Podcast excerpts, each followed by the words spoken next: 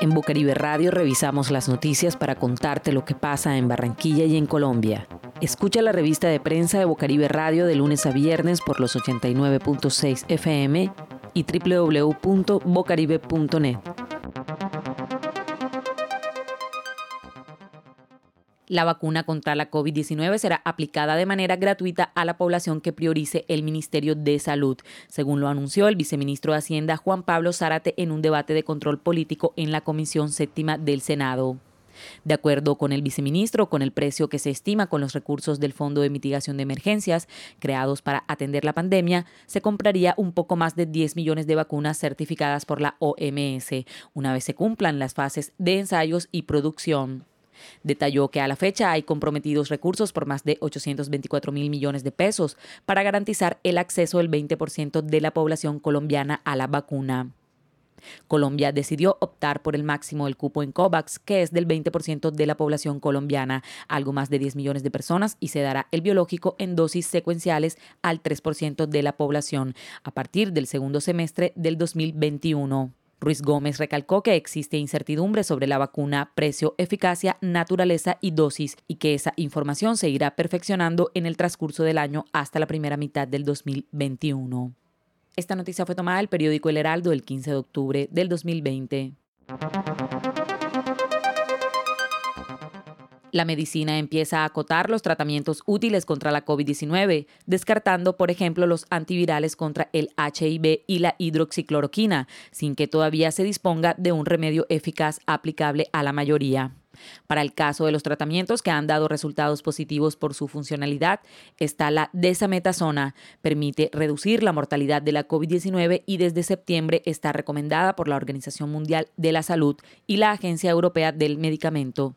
Sin embargo, no debe administrarse al inicio de la enfermedad, puesto que rebaja las defensas inmunitarias. Es por ello que funciona entre los pacientes en estado más grave, puesto que reduce la aceleración del sistema inmunitario, la llamada tormenta de citoquinas, responsable de una peligrosa inflamación. El remdesivir este antivírico desarrollado inicialmente contra el ébola reduce ligeramente el tiempo de recuperación de los enfermos hospitalizados de unos 15 a 11 días, según un estudio divulgado por el New England Journal Medicine, pero no reduce la mortalidad.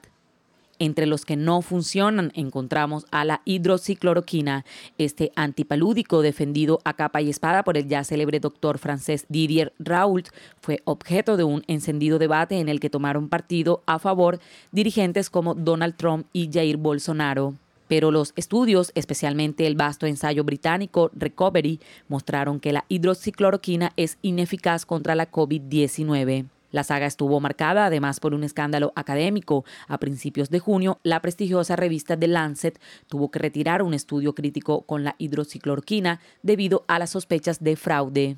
Otro medicamento que se destaca por no funcionar contra la COVID-19 es el lopinavir o ritonavir, administrada contra el virus del SIDA. La asociación de estos dos medicamentos no es eficaz entre los pacientes hospitalizados, según Recovery. Por otra parte, Recovery también evalúa la eficacia del toxilizumab, un medicamento del que se espera sirva de lucha contra el fenómeno inflamatorio que se da en los casos más graves. En paralelo, hay programas en el mundo en que los científicos tratan de analizar si hay moléculas ya existentes que podrían ser eficaces contra la COVID-19.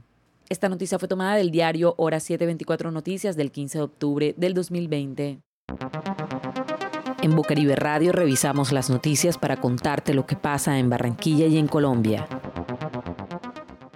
Hoy jueves, cuando se conmemora el Día Mundial del Lavado de Manos, la Secretaría de Salud envió un mensaje para recordar la importancia de este hábito que no solo ayuda a mitigar el coronavirus, sino otras enfermedades graves. Las infecciones respiratorias, diarrea, neumonía, irritaciones en la piel y en los ojos se pueden evitar también con el lavado de manos, confirmó la institución. El lavado de manos con agua y jabón antes de comer y después de utilizar los servicios sanitarios se convierten en el hábito que podría salvar más vidas que cualquier vacuna o intervención médica, reduciendo el número de muertes por diarrea en casi 50% de los niños afectados y las muertes por infecciones respiratorias agudas en una cuarta parte a nivel mundial.